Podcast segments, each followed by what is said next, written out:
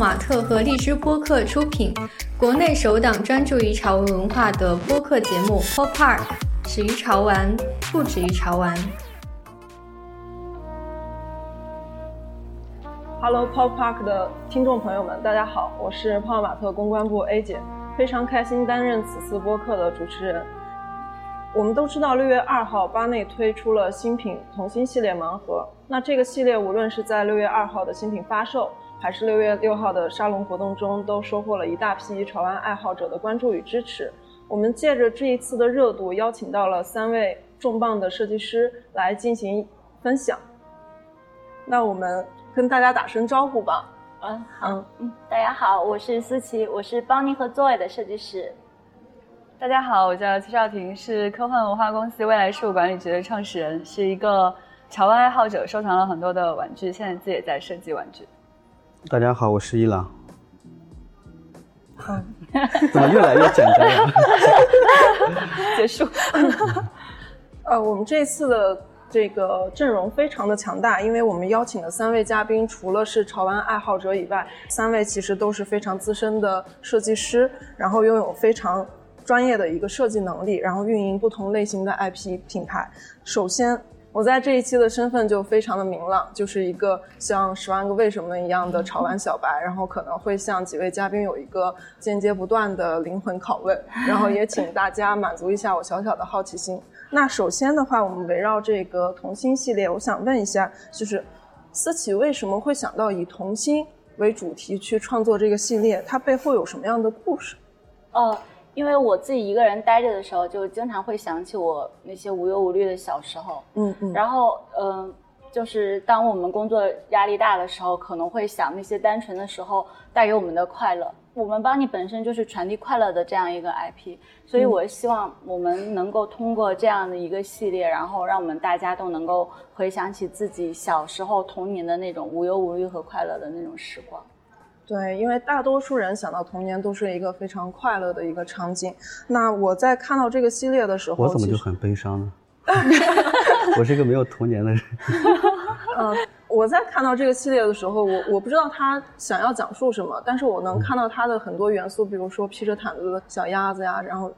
这种元素就会感觉非常的干净快乐。那各位嘉宾看到这个系列会有一种什么样的感受？有最喜欢的款式之类的？啊，我可以给大家看一下那个设计的稿。我觉得整个系列就会非常的明快，然后颜色非常的鲜亮。我自己第一眼会被这个小泡泡吸引，对，然后看多了之后，我我会最喜欢积木这一款，是因为它配色吗？对，就是它很乖巧，然后又因为它坐在一个一小块木头积木上，我觉得这个是。呃，会更容易让我想起童年经历的这种感受。对，因为我觉得好像很少设计师会专门去专注积木这个东西。嗯，那大家可能会会想到像一些小玩具啊，然后会想到小鸭子啊，然后呃很多童年的细节都会出现在里面。但我觉得积木是现在在玩具当中没有那么常见的一个表现，而且它很快乐的坐在上面就。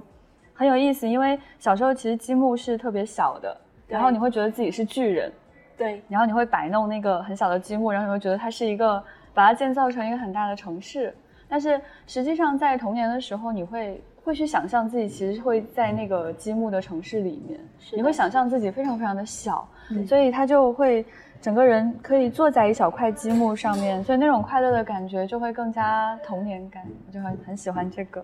嗯，所以。两个也是机密不可看。狼哥应该对这个系列还是非常熟悉的。挺好的。啊，挺好，就没了吗？不是让你选一个最喜欢的吗？因为我我童年没有这么花里胡哨的，就可能是女生比较更接近一点吧。我童年基本上在偷自行车啊，然后玩泥巴，干干一些坏事啊，就是小小孩子。比较疯的那些东西，嗯，有印象的可能就是这个木马吧，嗯，哦，小时候可能会去一些很破的公园里边，去站一个木马来回玩什么的，嗯，有意思，嗯。嗯。那我们也留意到，其实思琪会选用木马这个形象作为隐藏款。这个对于你来说有什么特殊的寓意吗？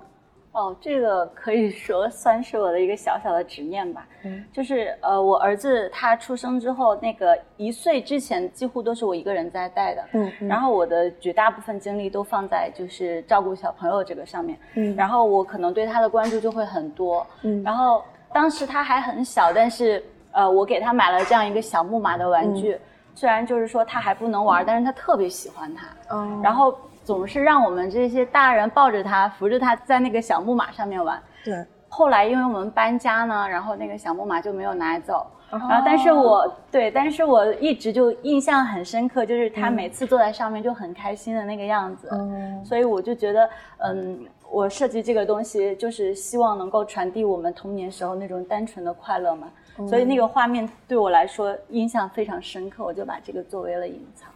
哦，非常浪漫的一个故事，就是对于小朋友来说，可能无论他长到多大，哪怕成人，看到这个小木马都能感受到，就是妈妈给他的一个爱。呃，我也挺好奇的，就是各位大佬，大家的童年是怎么样的呢？就是有什么特殊的记忆吗？那少婷这边有有什么特别的记忆吗？啊，我先讲吧。啊，童年经历吗？其实。呃，因为我就是很很小就接触到就是科幻这样一种东西，嗯，对，所以我就呃很小它就变成了一种就是会替代童话在我生活当中出现的一个东西，然后我就会经常的去看小说或者是父母讲给我听，嗯，就基本上沉浸在自己的幻想世界当中吧，就是很少，嗯。长大了之后才知道，其实自己很少就抬头看看外面的东西。嗯嗯，会太多的沉浸在自己的想象当中的世界里面，对，也会觉得很快乐，因为你会觉得是科幻，它是你的一个就是任意门，就是你你你随时翻开它，你就可以去一个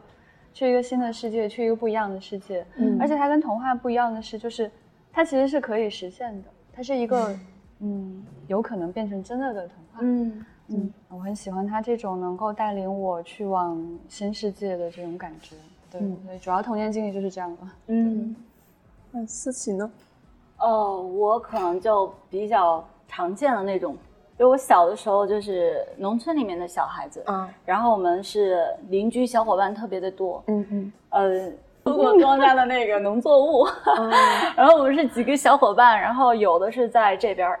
呃，我印象比较深的就是有一次我们经过一片那个桃树林，然后刚巧那个时候我们都饿了，也又渴，看到那个地头有一个人在那里修剪他们的桃子，然后我弟弟就说啊，我在这里看着，然后你们偷偷的去那里，然后前面有人看着我们，就在这个地头是在这边，那个人在这边，我们到他的地尾去偷桃子吃，然后偷完了拿好几个小伙伴们一起分着，然后我们一起去洗了去吃，其实就。嗯，大部分的经历都是在田野里面，然后跟小伙伴们一起去度过的，就是很无忧无虑的那种。对，是童年的一些经历，可能对我们的创作也会有一些影响。像狼哥刚才的这个经历，就感觉跟 狼哥平时的创作风格也非常像，有点皮，然后非常的活泼的一个。皮嘛，我多可爱。是是，那个我刚刚也听到，就是少婷说，潮流玩具可能给你的一个整体的感受。然后和一个生活的影响。那我之前也听康宁老师有一个特别好的描述，他是说潮流玩具就像一个没有人能翻开的日记，然后记录了我们生活的点点滴滴。那对于各位大佬来说呢，潮流玩具对于你们来说又是什么呢？就是对生活中又有什么启发呢？我觉得，嗯，潮流玩具它就是像是我去表达我设计想法的这样一个载体。通过这个载体呢，我可以跟我的受众有一些情感上的交流。嗯，它可能是对于我和对于我的受众来讲，它都是我们互相之间的一个情感的寄托。嗯，它可能会有一些我们每个人就是想要期待的一些东西，呃，和我们希望得到的那些感情上的一些寄托。嗯，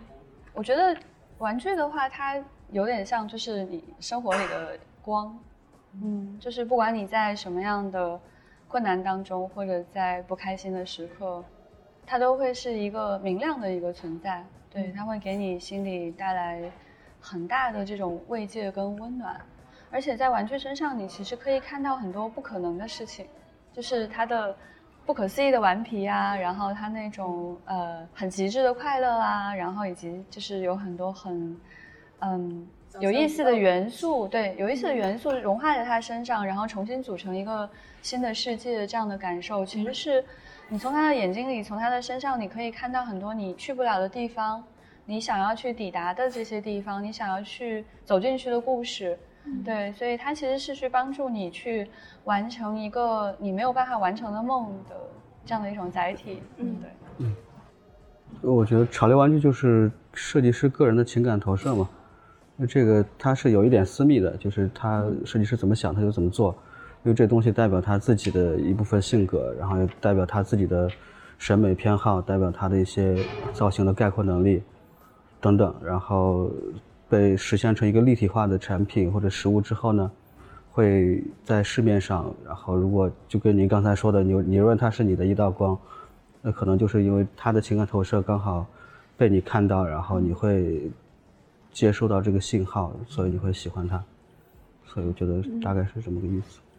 那我现在也发现有很多这种潮玩小白啊，就像我这种完全之前没有接触过潮流玩具的人，然后越来越多这种年轻人加入到我们行业中。我们这一代的年轻人跟之前的年轻人有很大的区别，像六零后、七零后、八零后，可能他们比较在乎的是一个物质需求，然后买什么样的东西、吃什么，但是。到了我们这一代，可能更关注的是一个精神的需求，陪伴呀，或者怎么样。那现在我们可能也在生活中比较注重这种仪式感，找一些小小的不一样，小确幸也好，或者是一些小小的仪式感。那现在我们除了有一个儿童节的概念，那我们在潮玩行业中还打了一个这种什么大儿童节的一个概念出来。那对于大家来说，是一个非常快速认领的一个过程。大家很愿意接受这个身份，甚至很快的参与进来。那三位觉得这个背后有什么样的逻辑吗？我看他们都在看你。我觉得不是大儿童这个概念，因为玩具呢，它你你买的不是一个儿童玩具，你买的是你一个内心的东西。就刚才说那个逻辑嘛，你你买的是一个摆件，它已经其实脱离了这种玩具这个品类这么简单的一个范畴了。他买的还是一个心理的一个慰藉。你可以通过这个东西得到一个内心的满足，嗯，比如说在一零年的时候，大家还在为一些穿的一些衣服啊、一些东西去吃好吃的，然后我我去得到一个跟自己不一样的状态。那时候刚好新很多新的这种消费品啊，这种国外的品牌开始入驻国内，一直到差不多到二零一五年、一六年的时候，大家可能已经变成了一个常态，就不太关注这些东西了。那关注什么呢？更关注一些更独立、更有特点的，不管是奢牌，还是街头品牌，还是一些潮流的东西，它会变成他生活里边更高阶的一部分，然后去满足他的一些更能表达个人情感、个人欲望的一些载体。那比如现在，那可能越来越多人更关注设计师品牌，开始更关注潮流服饰，更关注更小众、更代表他自己调性的那些文化、次文化等等。比如说潮流玩具也是这里边的一部分。那你说这个东西其实都是代表了他需要概括自己精神消费的一部分。嗯，其实就是我们大家现在更喜欢表达自己，借着这个大儿童节，然后有一些不一样的对表达方式。对，嗯，那思琪怎么看待就是大家过大儿童节这个？如果是从我个人的，我是比较怀念我。那些单纯快乐的时候的，嗯，所以如果说有这样一个节日的话，我可能会放肆的允许自己做一天小孩子，就是允许自己放下我现在身上的这些负担、这些责任，去做一天小孩子，让自己重新回归到那种快乐单纯的时候。嗯，就是对于我们人类来说，我们的寿命正在延长。嗯嗯，对于就是 最原始的人类来说，他可能活到三十岁就不容易了。但对于未来的人类来说的话，活到一百二十岁可能是个常态。嗯嗯，那对于一百二十岁的人类来说的话，到底多少岁以前都算是童年呢？可以认知为是童年的？所以，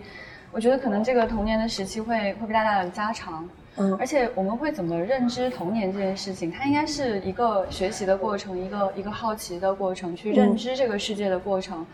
对，就是呃，科幻领域有一个非常著名的科幻作家。嗯，呃，他叫阿瑟克拉克，他是就是黄金时代的三巨头之一。嗯，这位老爷爷他去世的时候，他的墓志铭是这样写的，是他自己说的一句非常知名的话，叫“从未长大，但从未停止生长”。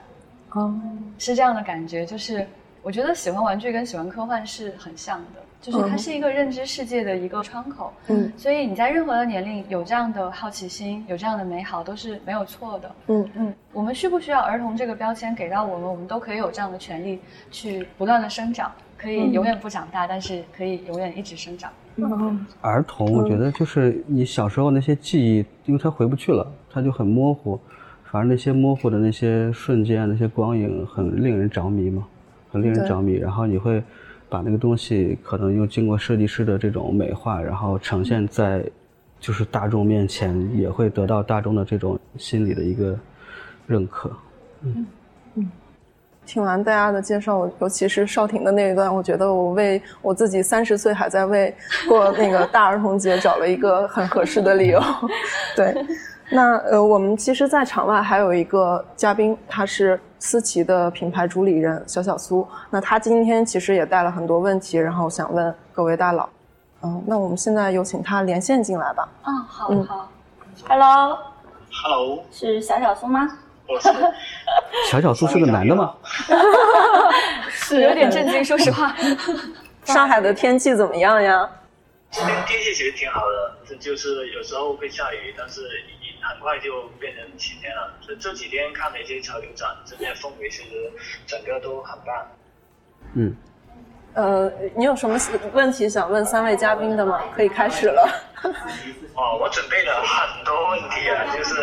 我在后台收集了很多用户对于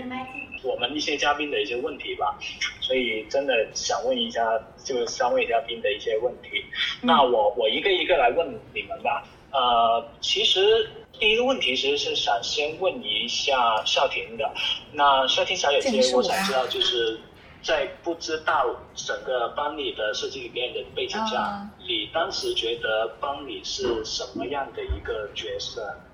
啊，谢谢你的问题，没想到第一个问题是问我，特别惊讶。对，呃，我觉得班里给我的第一印象是一个安静的女孩子，就一眼看穿她是一一定是个女孩子。然后其次就是我会觉得她跟像拉布布那样的顽皮是很不一样的。你会觉得她内心从里到外都是非常非常安静的，呃，其实我很早就看到他的设定了，我特别的感动，呃，因为他讲说就是这个女孩子是，是因为有这个兔唇，要从一个不自信的状态，慢慢的走到了一个自信的状态的这样一个小姑娘，我觉得非常的打动，所以每次看到她就是穿各种不一样漂亮的衣服，然后脸上带着那种星光的时候，我真的很感动，我很希望。每一个拥有她的小女孩都可以获得同样的自信跟快乐。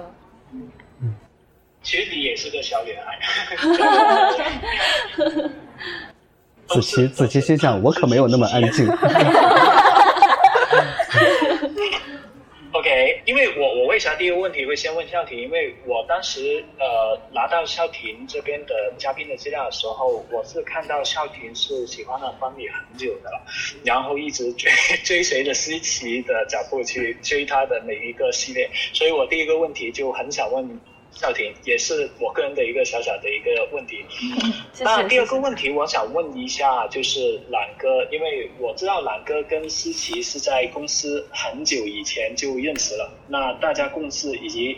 平时也经常有一些艺术层面的交流，所以我想问一下，懒哥你这么熟悉班里，那么在你心里面，班里是一个怎么样的一个角色？嗯。赚钱的角色，好真实，觉得挺可爱的，因为一八年。啊，一八对我记得一八年那时候思琪画了这么一个一个东西，我觉得还挺可爱的，然后就很特别，在那个时候我觉得很特别，然后是一个动物的人形，那个时候呢好像没有一个怎么说都是商业的东西，那个时候没有一个很很动物的一个人形去。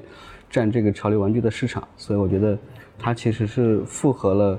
这种大众审美，然后又有这种设计师的独立的元素，还有设计师本人的性格在的，所以我觉得它应该会成功，就非常鼓励思琪去 大姐鼓励大姐去做这个形象，然后实际的市场反馈，我觉得也是 OK 的，也是好的。嗯因为我本身也没有那么少女，你让我讲那些，我讲不出来。好，小叔。OK，所以朗哥心里面，呃，思琪是小兔子，小兔子是思琪，我听下来就是这样子一个感觉。其实，呃，我记得我跟思琪认识的时间其实并不太久啊，然后呃，但是我们是今年才认识的。也是班里的第四年的时候，我们认识。他把班里这么漂亮的一只小兔子带到我面前，当时其实我是蛮感动的。正如呃少婷跟满哥说的，这些小兔子让我非常感动。那我想听一下思琪，你作为这个角色的设计师，在你心里面，你当初设定班里是怎么样的一个角色？你到底想传达给大家是什么样的一个故事？嗯。这个邦尼她其实是一个纯恶劣的小女孩，然后从一开始她是一种不太自信的一种状态，因为她跟其他人是不一样的嘛，所以她肯定会遭受到很多异样的眼光。这个其实跟我我的经历有一点点像，因为我我的家境不是特别的好，嗯，然后可能就是在成长的过程中也会有这样的一些目光呃一些困扰，然后呃其实我小的时候也是很自卑的。但是邦尼呢，他是在自己成长的这个过程中，逐步的去认识到自己身上的这个缺陷，去去自己去接受自己的这个缺陷。大家可以看我这个手，其实很胖的，是因为我小的时候经常生冻疮，嗯，然后它就会肿起来，然后到现在一直都没有消下去。之前有一段时间就特别介意这个事情，我就不愿意把这个手拿出去，我很自卑，嗯。但是后来我觉得这是我自己特别独特的一个地方。我觉得我很能够接受我身上这个不一样的地方。我觉得，呃，不光是邦尼他逐渐的认识到自己身上不一样的地方，就是其实也是我自己一个人，我成长过程中这样一些感受在里面。我自己也是，呃，从一个不自信到一个自信的这样的一个过程。嗯，所以其实我们现在这个社会上很多很多女性啊，或者是不说是女性吧，就很多人嘛。呃，他其实不管是身世啊、身材啊、收入啊、家境这些，可能都会是我们自卑的一些点，就是我们不完美的一些地方。是的，嗯。但是当我们正视这些缺陷和不完美的时候，嗯，嗯，我们可能就能够完全的放下我们现在这些焦虑，真正的去享受我们生活里面的这些美好。就是其实每一个女性，她可能都是帮你，她都是我们这样一个独特的个体，嗯，就是有一种发现最美好的自己的那种感觉。是的，是的，是的，嗯。小小苏，呃，其实不仅女性呢，我觉得，哎，我们男性也特别 对身材焦虑的。OK，呃，我那我想问思琪你一个问题啊，因为你刚有提及过你在帕帕玛特有工作过一段时间的，是你之前的一个工作其实是主要负责哪一块内容？然后呃，对于你创造班里这个角色有没有一些帮助啊？因为现在其实市场也有很多的一些年轻艺术家，呃，我也想就是你可以从一个前辈或者是一个一个资深的从业者的角度给他们一些建议。嗯，前辈呃倒是算不上，我只能简单的说一下自己的之前的一些经历。呃，我当时来泡马特的时候，我是主要是做图库设计这方面的，就是去给 Molly 做图库，然后还有去做一些其他 IP 的一些联名设计、原创设计之类的，然后。就是在我逐步绘制茉莉图库的这个过程中，我会对它的一些设计啊、结构，我都会有一些了解。然后包括我们在跟同事对接一些油色、包装什么的时候，都会对工艺有一些了解。在这个过程中，可能就是让我积累了对这个立体化的强化的理解。然后在设计 binding 的时候，呃，在它呈现这方面会有更多的帮助，可能更容易把我心里的想法给它实物化、三维化，这个样子。OK，哦，我听起来你真的很喜欢这份工作或者这个行业。那其实我还有一个问题想问三位，就是，嗯，既然在座的三位其实都与现在的潮玩的一个行业或者是产品有这么深的一个渊源。那么你们有没有想过，或者是哪一个瞬间，你们是突然间特别喜欢这个潮玩，导致你们今天的整个的一个爱好或者是行业都是以这个方向作为工作或者生活的一个重心？呃，有没有可能跟我们分享一下呢？呃，或者南哥你先说。啊，行，我自己玩的很早，我零六零七年的时候已经在开始买这些东西了，但那时候大部分还是香港的那些品牌，QE 啊、碧熊啊，乱七八糟的开始收这些，然后也有收一些偏贵一点点的，像 3A 这这样的东西，那时候都会偏男生化一点，而且那个时候市场其实都是偏小众的，然后他从一个设计师的一个很。个体的理念，然后变成产品，然后被设计师们购买。其实那个年代也都是一些做设计啊那些人在消费这些产品。那到后面其实它大概沉寂了一段时间，然后一直到一四一五年的时候，比如说从中国的整个消费开始升升级，整个品牌开始更新换代，大家开始越来越关注自己的内心生活的时候。那这个时候，潮流玩具又回归到了就是零几年那会儿香港很繁荣的那个年代，所以刚好也是机缘巧合，然后一直在泡玛特也在做这个工作，它是很自然的、很顺畅的一个过程，然后也把我以前对潮流玩具的看法、对这些设计的一些把控、工艺的把控，都可以融到我现在的工作里边，啊。呃，我记得也是，大概是一七年、一六年、一七年的时候，我最早是，不是像狼哥那样接触到潮玩，我是接触到，Life Friends 这个平面的 IP，但是他们一开始虽然是平面的，后来我有被他们那个三维的那种小动画、小视频给震撼到。然后我就看到那个光影啊，表现都特别的棒。然后我就开始学这个三维的软件，并且把自己设计的那个平面的东西做成了三维的。我就发现这种感觉特别的有成就感。然后我当时就是目标非常明确，我就是想要做这个东西。后来也是到了泡玛特之后，我有机会做我自己的 IP，然后一直到现在，我一直都是很热爱这份工作。哇，好励志的过程。对，嗯呃，我自己喜欢玩具，其实是一直都会很喜欢。就是我觉得我从童年到现在，从来没有断过说我会喜欢玩具这件事情。嗯，呃，我在想是什么契机让我接触到潮流玩具？我觉得是我其实一开始买的玩具是科幻周边比较多。就是科幻电影的周边，然后有各种各样的，就是有飞船啊，有人物啊，或者是一些就是可能就只印在杯子上的东西啊，那种小东西。然后后来我我回顾了一下，我发现我关注到的第一个设计师是，就是 Ashley Wood 设计的那个女性宇航员形象，我觉得那个令我非常着迷。嗯，那从那个开始，我就去购买一些潮流玩具的产品。然后因为我个人又比较精分，我很喜欢。就是日本设计师的手做的产品，所以我又会去买一些潮流玩具里面的陶瓷产品。对我喜欢那种有有温度的那种有手做的感受的那样的一些东西。就是如果你走进我的收藏，你会觉得啊，这个人肯定是精分吧？对，它既有一些就是可能大家会认为有点男性向的产品，也会认为大家可能认为女性向的产品。所以可能我自己在购买它的时候，我没有以性别作为划分，说什么东西是我可以拥有的，我不能拥有的东西，而是说它有没有就是有 touch 到我内心的某一种感动，或者说是我想要去抵达的某一种东西，我就会很喜欢去收藏这样的东西。对，然后我觉得我自己希望去。设计玩具的那个初衷，其实当然一方面是非常商业的原因，觉得就是这个方向是非常有价值的一个方向，而且对于就是我们这样做科幻的公司来说的话，就是生产新的玩具的形象是一个非常合理的产品方向。嗯，但对于私人来说的原因，其实是就是当你脑海中出现了一个形象，你真的很希望能把它变成立体的，你你希望它自己独立存在。之前有朋友问我说。很多设计师会觉得自己的玩具像自己的小孩，我说，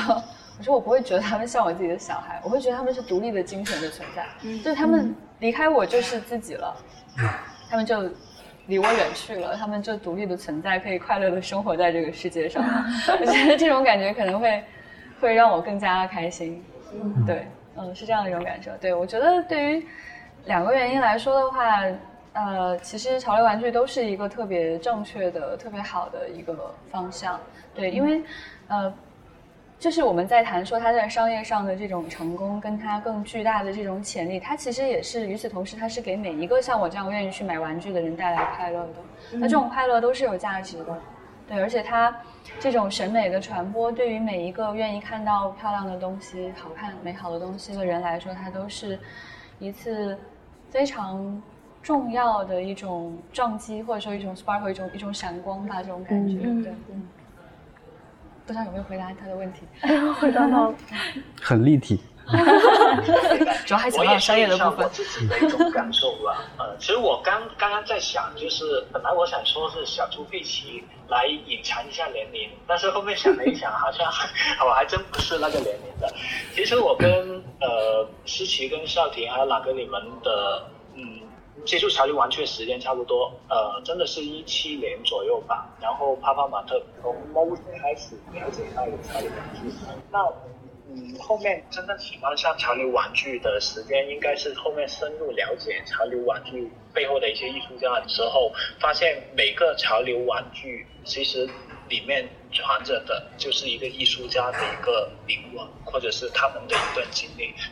那当我去读这些每一个的一个作品的时候，我其实内心都会被他们的一段经历呃所感动，或者是被他们之后背背后的一个故事给就是感染的。所以当我了解到这样子的一个呃故事意义之后呢，我就有这个兴趣或者是有这个憧憬去了解更加多的潮流玩具的东西，了解到更多多的角色。那那帮你里面藏着的应该就是事情。所以看待潮流玩具背后的一个呃探探出我的一个瞬间。那么其实我还想问一个问题，就是呃刚刚也听到你们三位接触潮流玩具的一个呃故事以及背后的一个原因了。那我想问一下你们呃你们在呃设计自己的一个小小苏打断一下啊，他问那个呃在设计一个新的 IP 或一个新的系列的时候，最大的难点是哪些？根据自己的经历，包括去根据设计上的一些理论去给它设计，就是这个还不是特别的难。但是比较难的是，可能要设计一个新的 IP，就是你设计一个新的 IP，你是要有一个那个它的设定在里面的，就你要去给它构建一个价值观、一个世界观。它是有这样一个架构的支撑，它才会有它那个比较独特的那种特征，然后并且以此以它的性格性格设定为基础，我们可能会给它在这个面部表情啊、动作啊、身体比例上都去做相应的设计。其实比较难的，我觉得是这一步，就是你给他创作是一个怎样的性格，就是他性格之下他的表情应该是如何表达的。然后他这个世界观是怎么样的？他会做什么样的事情？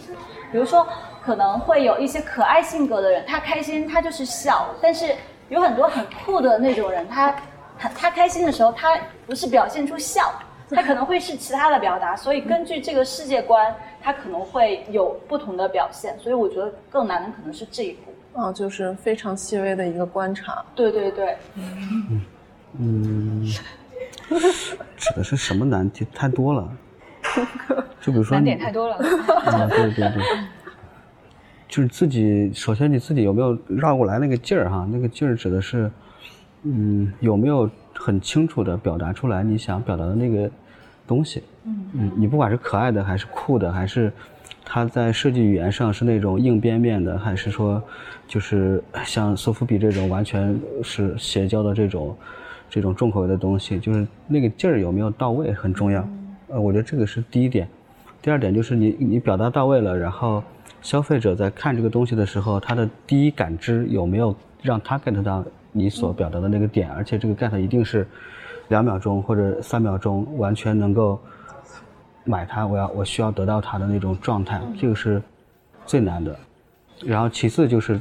比如你要再转化三维，然后再转化各种工艺上的一些，呃，就另外的设计和制造，一直让它实现出来那个过程，其实都是都是坎儿。就是可能最终呈现在消费者面前的一个立体的产品、立体的一个艺术品，它给人的那个第一感知是不是足够的打动别人？嗯，这个会更重要一些。嗯嗯，我觉得可能，呃，对于。就个人做设计来说的话，都是很快乐的，没有什么特别困难的事情，就是过于快乐了。就是可以去想象一个新的东西，想象一个新的世界，就是那个过程太开心了。其实真正的难点，我觉得主要是实现这件事情，就是你怎么把那个东西变成一个实体化的呃产品，一个商品这个过程，我觉得不管是在这个建模是不是符合你最初的那个想法，还有就是说这个材质是不是真的能够实现，然后在整个生产过程当中，它的所有的这个印花是不是准确啊，然后它的接缝是不是过于明显啊，然后啊有没有瑕疵啊，这些问题是我觉得可能是特别头疼、特别困难的一件事情。我觉得就是泡泡还是非常认真的一家公司，就是会把每一个五十九块钱的东西作为一个很重要的事情呈现在。受众的面前，就是我不会认为说它就是一个几十块钱的东西，所以我们就对它不认真，而是说当每一个人这一次拆开它的时候，那个喜悦是不是满满的，是不是会看到一个没有瑕疵的可爱的小家伙？然后，因为我虽然可能开盲盒之前并不知道他是谁，打开那一刹那突然产生了某种强烈的共鸣，说哦，他跟我是有一定程度的关系的。嗯，对我觉得这种。从设计到产品端，一直到产品生产那个过程，其实是是最难的。嗯嗯，被少婷突然间肯定了我们的工作，真的买了很多你们的东西，满墙都是。我觉得应该是肯定我们所有呃在座的三位嘉宾，还有所有在这个行业里面的从业者的一个工作吧。因为其实现在市场上看到的所有的产品，都是其实一年前我们就开始去着手生产的。所以我觉得现在其实蛮不容易的，有能看到这么多我们的产品能够出来，不仅是我们家的，还有整个行业的一个产品。所以里面是有很多的人在里面去做出了一份自己的努力以及贡献。嗯，对，那我还想问一下南哥，你一路看着思琪的一个成长，那你自己也带着 PDC，也就是呃一些潘马的自由的一些艺术设计师设计师的一些呃作品，那 PDC 里面有没有自己的一个对于 IP 的孵化的一个筛选标准或者是一个流程能够分享一下的？呃，一开始是有的，但是现在我会越来越开放。就是我觉得，嗯，市面上同质化的东西太多了，我没有办法给大家定一个，呃，商业的标准，因为我不觉得泡玛特一定是要再做更多更赚钱的东西，它而是要做更多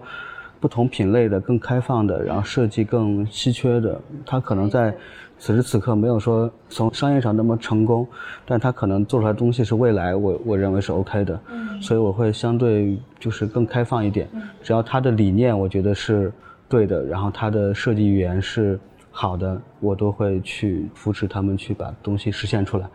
然后，因为这个过程其实挺复杂的，他从开始做他的草图概念，然后到我去帮他看这个概念到底成不成立，然后他的那个造型画的好不好，甚至还要帮他去修改很多遍，直到这个东西在他的那个理念里边完善的更，就是做的更完善。然后我们才去做 3D 的尝试，然后再去做系列的这种设计的尝试，然后再拿到一两款实物，再决定它要不要出品。其实很漫长的一个过程，但我就不会像以前，我会以前我会疏导给设计师一个商业的理念，你这个东西要怎么做才能卖得好，但现在我就会更开放一点了。嗯。因为我觉得，其实消费者也在成长，他不一定永远都喜欢同一种东西，然后他的喜好和品味可能也越来越不会趋同，他可能会更关注一些不一样的。嗯。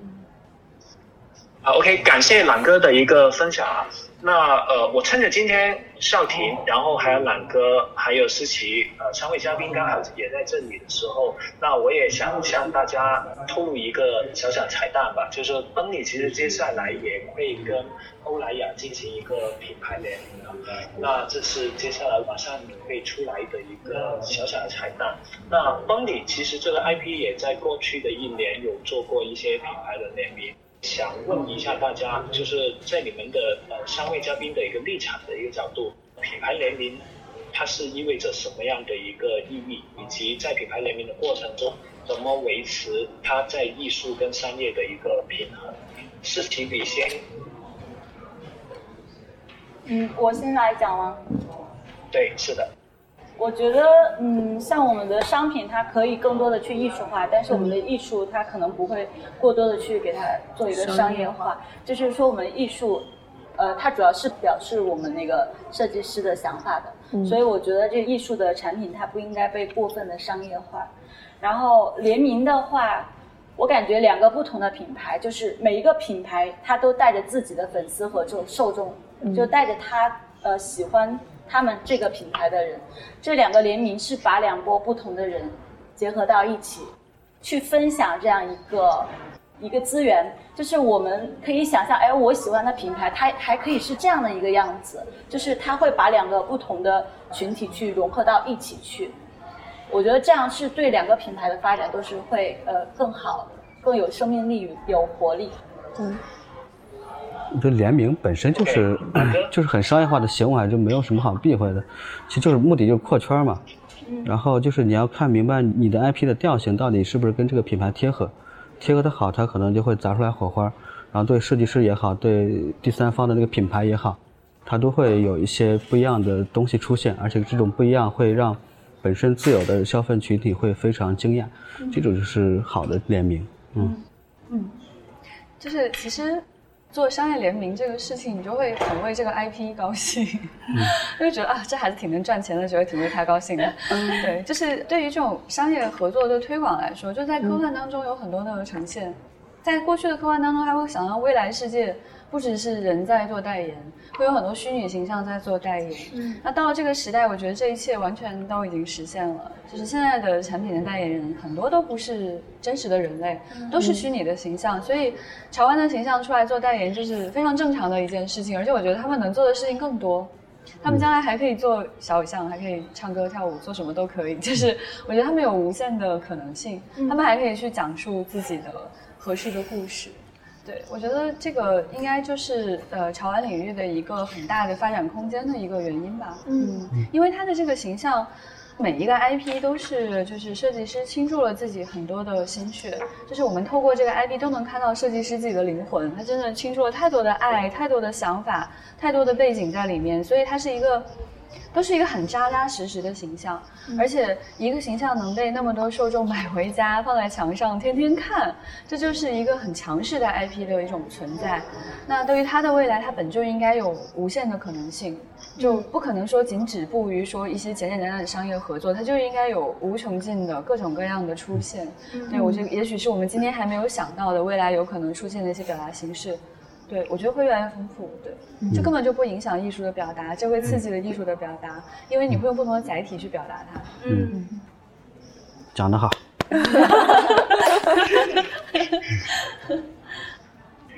OK，感谢感谢大家的一个分享。那我最后一个问题了，就是呃问思琪的，也是很多。班里的粉丝后台问的最多的一个问题，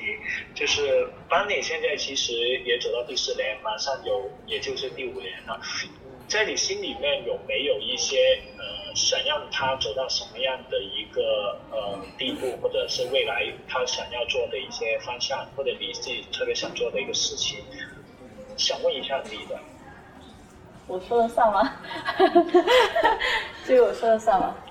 问你可能更合适一点吧。我觉得你可以先讲一下，然后我们可以一起来努力实现。然后，因为这这也是我们想要的一个方向。嗯，呃，其实我觉得邦尼它应该是不止仅限于盲盒潮玩这个品类的，它其实还可以做其他更多的发展。呃，衍生品这一类的，我觉得像是。毛绒玩具啊，或者是其他的那些呃文化日用品，这些衍生品其实都是可以做的。我们这样一个联名品牌的联名，就是把它的品类范围去给它增加扩大。然后我觉得未来的话，可能会希望它在我们生活的方方面面可能都会有吧，就它让它成为我们小伙伴一样，然后陪伴在我们的身边这个样子。OK，你刚刚其实有提到一点，就是呃，让它陪伴在我们身边，让我想起的就是呃，松本熊，然后这样子的一个角色，因为在呃日本。上面的一个呃熊本县上面，呃熊本熊他其实就是那个县里面的一个部长的一个角色，他日常有自己的办公办公室，有自己的要去的一些地方，然后每天都会在那个县里面不定时的出现而且打卡。那我觉得这样子一个活着的角色，然后呃蛮符合班里你想要做的一个事情的。嗯嗯。我们一起努力吧，这个事情大家一起来努力共创，把这事情给实现。嗯嗯。好啊，那我这边没有其他问题了，那先谢谢三位嘉宾。行，谢谢小小苏的分享。谢谢。嗯。好，那先这样子了，谢谢三位嘉宾。嗯，好，拜拜，等你回来。拜拜。那在刚听完小小苏的一些提问之后，我突然间衍生到了一些问题。嗯，我们刚才有聊到，就是一个新的 IP，然后从一个潮玩的新星变成一个潮玩的明星，中间经历了很多我们大家就是爱好者看不到的这些困难。其实我们所有的目的都是一样的，希望这个 IP 能得到更多人的认可，希望得到他们的热爱。那对于潮玩爱好者来说，他们喜欢上一个新的 IP 是一件容易的事情。嗯，是，这么干脆。每个人不一样吧，对吧？呃，我觉得一个 IP 如果它的那个味道非常的特别，就是那个非常特别，就跟猫里为什么活这么久，它就很特别嘛，没有什么别的东西能够很容易的代替它那个劲儿，比如说那个倔强的那个劲，然后还有它的一些，呃，就是它通过设计传达出来那个情绪是很重要的。那这种东西它就可以绑定的非常久，那些消费群体就会长时间的因为这个情绪而着迷，可能这个情绪就是他生活里边的非常经常出现的一部分。那这个就是会很长期的绑定一个消费群体，持久的去喜欢这个 IP。那你说他会不会喜欢？他当然会啊，他可以买一些邪恶的东西，他也有不开心的那一面，对吧？就跟您这边可能收藏了很多很杂的东西，那都是你自己的一些。多重这种性格的一些表达，对吧？我其实我家里边收藏的也很杂，就是我也有些可爱的东西，但大部分是邪教，你能想象吗？那种对，很是你。对，就是甚至还有一些很奇怪的都没有名气的艺术家，可能就是一个哪个美院的学生做了一个很奇怪的雕塑，我就觉得好，我就我就去收藏回来。但也有些有名的一些就很火的一些潮流艺术家，我也买，都有。因为这些可能都是你喜欢的一部分，嗯，所以可能对于大多数的人来说，就是喜欢上潮流玩具应该是一瞬间的事，就是看到对对他的一刻就觉得哇，我要买它，我喜欢。对，就是打动你就好了嘛，嗯，就不要太太跟随什么好卖什么潮流，你就一定要买，不是这样的。对，嗯，其实我也觉得是蛮容易的，哦嗯。我很同意狼哥的说法，就是因为玩具很像一面镜子，就是你看到它，你会说哦，这个是跟我的某一个东西是很契合的，然后就那一瞬间，你就会很容易打动。但你如果说这个产品它站在产品立场上如何去长期的去跟受众去绑定，其实是一个技术活，嗯，它是一个技术工种，就是你在什么时间出什么样的系列，然后多长时间出一个新的系列，然后接下来要怎么去考虑，那这个是一个商业考量方面的东西。那对于受众来说，我觉得应该是简单的，不是因为什么东西红啊，它很潮流，或者它能倒卖一个很好的价格，这是最不正确的收藏原因。正确的收藏原因应该是我看到它，我找到了我内心。迷失掉的那一小部分，对，嗯，明白。那其实，在做这一次播客之前，我也跟几位特别资深的这个粉丝进行了一个交流，那他们也会提一些很有趣的问题。其实我我自己也看，就我觉得有时候那种幻想的东西挺好的，因为它脱离现实，然后让你抛开那些七七八八，然后你会想些有趣的事。就比如说，我有时候觉得，只要我们就比如八零后这帮人还活着。我不知道哪哪哪一天还能实现一个空间站旅行，可能会花掉所有的家当，跑到空间站上回头看一下地球。对，我就想回头看一下地球，落下一滴最贵的眼泪。你知道吗因为我听那个马马马斯克好像是有这个东西的，好像三点五个亿还是四个亿需要可以来回一次，是吧？我觉得我们国家发展这种太空旅行也快了。嗯嗯，所以他其实是会跟一些设计师会有这种。更奇奇怪怪的创作灵感吧，我自己会这么觉得。嗯，对 科幻的东西我也蛮喜欢的，因为我本身就是一个想象力特别丰富的人。我白天的时候可能不会有那么多明显的想法，但是晚上睡觉或者是做梦的时候，就那些想法会特别的活跃，会梦到很多太空啊，然后一些科幻、宇宙飞船这些东西。我觉得这种神秘的东西就是像一个未知的世界，不同于我们现实世界，它其实是一个很。丰富的一个矿藏，就是对于我们设计来说，很多科幻的元素，我们可以把它融合到我们现实世界里面，把这个一些想法去给它实体化，就是让我们的现实生活变得更加的有趣。嗯嗯，我觉得去往新世界去看到不一样的东西，我觉得是每一个人类可以有的那种冲动。嗯，就是。呃，我们现在知道说，呃，人类是银河系第三悬臂上边边角角的一个太阳系，然后也从太阳数第三块石头上面的生命，仿佛它是非常不特别的。但是迄今为止，不管是开普勒计划还是我们中国的 FAST，我我们到现在其实并没有找到非常确定的外星人存在的证据。嗯嗯。所以这有可能推论回来说，人类在这个世界上的存在，在这个宇宙中的存在就是很特别的。它就是一个特别的智慧生命，而我们这种智慧生命可以做什么事情呢？就是我们除了可以用理性去认知这个世界，可以写公式，可以建造非常理性的一些产品之外，我们还可以感受这个世界。我们可以去想象不存在的东西。嗯，啊，这个东西是很多人类学家会认为说，能够想象不存在的事物，是我们人类区别于其他生物的一种重要的。差异，所以不管是科幻当中，还是奇幻当中，还是在玩具当中想象出来的那些不存在的东西，它对于我们来说都是非常奇妙的，是我们作为这样一种宇宙当中非常神奇的、非常稀有的智慧生命可以拥有的一件事情。那我们就应该去放大它，我们就应该去享受它，享受它作为我们这样的一种智慧生物的一种特征。对，所以。嗯，不管是去往呃一个又一个的完全不一样的科幻的或者是奇幻的世界，还是你拿到一个从来没有见过的玩具，这种你能够感受到的那一刹那的那种幸福感，是你之所以作为你自己的一种特别重要的一个一个存在。那对于设计师来说，就是呃，当你看到更多的世界，看到更多的可能性之后，有可能对自己有更多的启发。嗯，就是那些东西，它可能不一定是立刻说啊，我在我的设计当中加了一个什么东西，我觉得那个是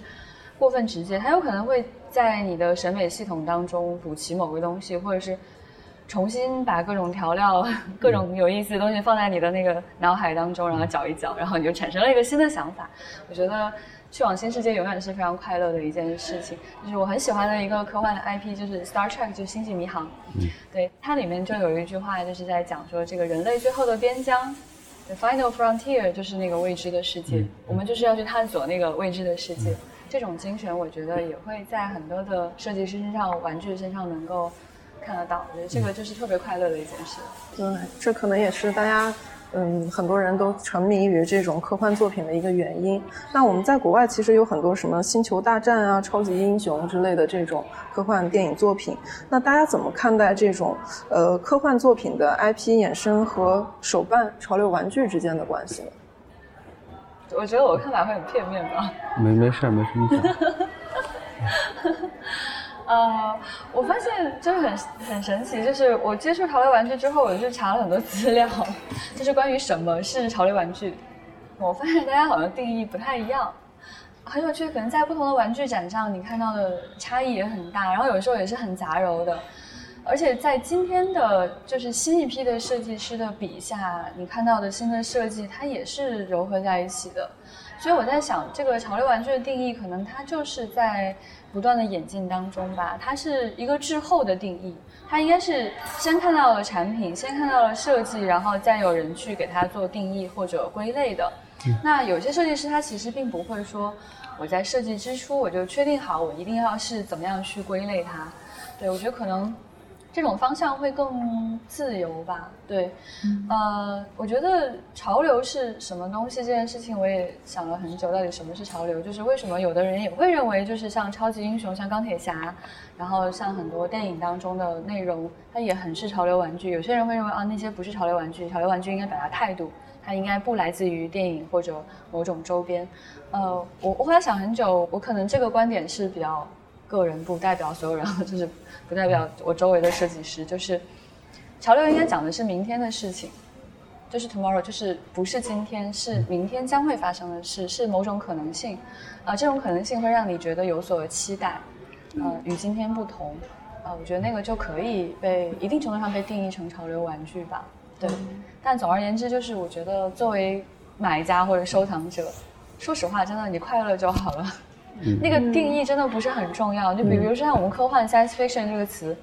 它就有无穷的定义。只只要有理论家还活着，就有一百种、一千种定义。后来也有很多的科幻作家或者是嗯研究者，他们就会说，那个发表在科幻杂志上的小说就叫做科幻小说，那大家已经放弃掉了。对，那么也会去谈论说什么是科幻的本质？科幻的本质是一种一种思想实验啊，是谈论人与科技的关系。那我觉得，就回到潮流玩具这件事情，大家可以有权去重新定义它，因为现在这个时代就是一个。就是潮流玩具正在演化的一个时代，就是所有的思想、所有的新的形象，都重新呈现在我们面前，然后我们重新去柔和它，重新去生产它，重新去设计它的一个过程。所以，在这个过程当中，它的那个边界应该不断的是被打破、被模糊的。我觉得这样才是一件有趣的事情，这样才能真的是一件关于明天的一件事情。嗯嗯嗯，我理解差不多。你就跟潮流，什么潮流？潮流其实就是做未来嘛。但是他做的是可能，就是一些年轻人，他有他自己的价值观、文化观，然后又相对小众。但这些小众群体呢，他可能代表明天或者明年的一个流行趋势，然后这就是潮流。它就是比普通的大众流行再往前一步，是小众的群体，然后在呃他自己的个人设计的语言或者个人的那些喜好、魅力啊等等之下，变成了一个不管是玩具还是服装的一个不同的载体而已。那玩具其实也只是潮流的一个载体。嗯，对，嗯嗯嗯。那我们现在市面上看到的这些潮流玩具，因为它其实是没有剧情的。嗯。那我们怎么把这个设计师他的一个世界观通过这个 IP 去展现出来？我觉得他不用展示什么世界观，嗯，就表达一种情绪，我觉得就可以了。嗯，就是他能跟你的情绪能深度的绑定，这个是很重要的。就世界观，你很难通过一个。你说猫里有什么世界观呢？它，我可以说的很大，我也可以说的很小，甚至我们不用定义它，因为你怎么想它都是你的。就我觉得，嗯，得到的那个人他看到一个作品，他怎么想这个更重要，而不是设计师一定要赋予他一个固定的一个世界观或者标签。嗯，这也是我觉得是，他为什么潮流玩具这个东西没有太多概念的原因吧。嗯，对，所以其实我们没有必要说一定输出自己的世界观去，对，呃，要求观众去理解。对，就跟你你去画廊看一幅画，就是你即使看那个注解，你也不一定看得明白。甚至那个，呃，艺术家他画一幅画，他也不一定真的那幅画的表象做出来之后，他真的表达了他那一刻想要做的东西，不一定的。它都是一个周期性的，也许画完这个画，他想了别的一个方式，我去阐述这个我画作为什么要这样。也许他就那一瞬间，就一秒钟，我就要决定画这个东西，很离奇的。它不是不是一个理性的、非常感性的东西。那你说你看一个画，看什么呢？看的就是你你跟那个画，你受到感动，你和他对视的那五分钟，你在想什么？这个会更有趣一点。嗯嗯，我觉得就是呃，看到那个就是艺术家的产品的时候，你会感觉到到他到底倾注了多少心血。其实我觉得作为受众是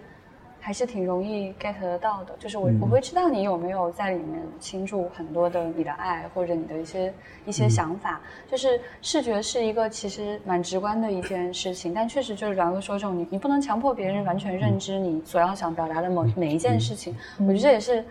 就是误解是是一个终极宿命吧，就是一定是这样。其实包括电影带故事的人物，它仍然也是充满了各种各样的解读，甚至是误解的。嗯，最近刚好就看一个，就是呃导演金敏的一个访谈，他就在解释他那个未麻的布屋里面哪些画面是什么样一些意思。他讲完了之后，他就说。啊，其实大家都是可以有自己的理解的。我说的这个不是一个唯一的正解，嗯，对。所以，当我们拿到一个玩具，我们感受到的那种快乐，它就是很真实的。我相信这个可能也是很多设计师他想要去做到的一件事情，就是让不同的人都感受到一些就是不一样的快乐。但回到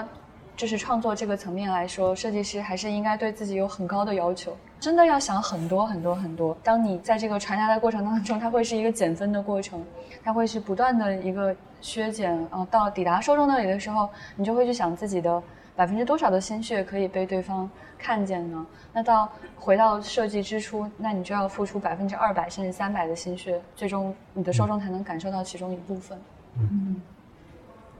其实我感觉每一个 IP 它的受众其实是不一样的。就是像邦尼的话，它跟拉布布的它受众群体它可能会有一些偏差。就邦尼的话，它可能女性群体更多一点，然后拉布布它可能都有。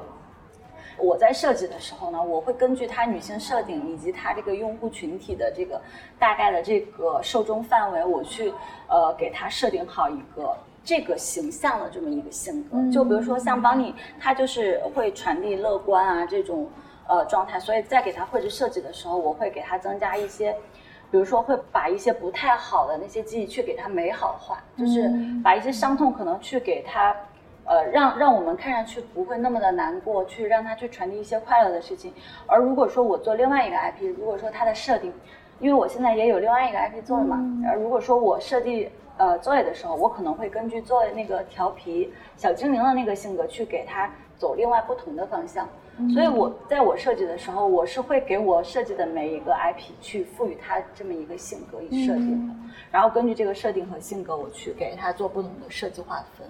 嗯嗯，明白。所以其实我们感受到的这些东西，都是已经，呃，设计师全力付出了很多，我们可能只是感受到了一部分。嗯嗯。那目前来说，加入。潮流玩具的品牌和设计师越来越多，我们怎么在这样一个大的行业里去保持我们的 IP 的特殊性？嗯，就是不限制，不要限制。我现在这我我是这么理解的，就不要觉得这个可爱的东西大多数好像都卖得很好，就是越是这样越觉得不对劲，越觉得有危险。呃，我甚至有时候我带着我们那些原创设计师，我都不要他们去看这些产品。你应该去逛街，你应该去买东西，吃好吃的，去看展，然后我给你推荐书，给你推荐电影。你你要去活你自己才对，因为你的东西都是从你内心抒发出来的，它不是不是一定要通过呃这种数据啊商业规划出来，但是它也需要一部分，它需要一部分这样的这样的框架去搭一个这样的概念出来。但是它不是全部，它只是为了保证不要走得太偏，然后导致我最终可能生产的东西没有办法售卖，这是一定有有约束的。但是我现在是试图把这个约束，就不要那么拘在那儿，就可能会更让设计师理解自己是怎么回事，然后就是给他疏导，你到底是喜欢什么样的东西，然后你去想明白自己就好了。然后他可能会把这个东西再转化成产品，就会变得相对自然一些，就不会有那种过分的同质化，因为每个人不一样，你就让他释放他自己就好了嘛，对吧？这样我觉得会会阻止很多同质化的东西出现。嗯嗯。就是我童心系列里面有一款是蝴蝶的那个造型，其实就是致敬法国电影《蝴蝶》。我看过这部电影，然后我印象非常深刻的是里面有一句话，Lisa 问那个爷爷说：“啊，怎样才能成为一个有钱人呢？” 他爷爷回答：“就做自己喜欢的事情。”我觉得就是像狼哥说的那样，去做自己喜欢的事情，然后你去真正的去热爱你自己的生活，你对生活有不同的见解，你活出来一个不一样的自己，那你表达出来的东西其实就是。一个完全独特的这样一个东西，嗯，对，其实就是你看蝴蝶，然后所以有那个画的感触，所以你要做这个东西，嗯，这个是很自然的，这是你从你内心激发的，不是说我给你规划一个什么草莓系列，然后你就在图上找一堆草莓、一堆水果，然后把这个元素套进去，对，这个是不对的，对，而且可能两年前对，但是现在越来越难，是，嗯，我觉得挺感动的，因为其实可能大家对。对泡泡有很多误解，觉得泡泡就是生产可爱的东西。对，但其实泡泡有自己，我觉得能够很明确的提前感觉到这种，呃，危机感。我觉得这才是一个就是做潮流的公司特别应该有的一个觉悟，真的很厉害。对，而且我挺感动的，因为其实我觉得设计师。设计玩具，它就应该是表达自己，就是你自己要是一个丰富的人，嗯，自己如何成为一个丰富的人，这个历程是很复杂的，有时候是愉快的经历，有时候是不愉快的经历，他一定是有了一些经历，有了对这个世界的感悟，才有可能做出最独特的东西。然后我真的很期待看到，就是泡泡将来有就是审美完全不一样的各种各样的产品，我非常期待。我现在有捧场的，我会买的。我现在有时候教都想跟我们女女性设计师说，你就不要那么早结婚，多谈几次恋爱，多疯狂一点，疯狂一点。那快乐的时间总是非常的短暂，那我们现在应该对邦尼童心有了一个更好的理解，然后也非常感谢三位嘉宾的一个分享。那在活动的最后，请大家给我们的呃收听的大儿童们留下一句话吧。嗯嗯。呃，我就引用蝴蝶里面的那句话：如何成为一个有钱人，就是做自己喜欢的事情。嗯。哦，我只能我就只能转送阿瑟克拉克那句话了，就是从未长大，从未停止生长。都好文艺啊！蓝哥，吃好喝好，好真实呀！那我也来凑个热闹吧。我没有那么文艺哈，我就大直白话说：童年会过去，然后童心可以一直拥有。希望大家可以一直享有和童年一样简单快乐的生活。那下期我们 Pop Park 再见，谢谢大家，拜拜。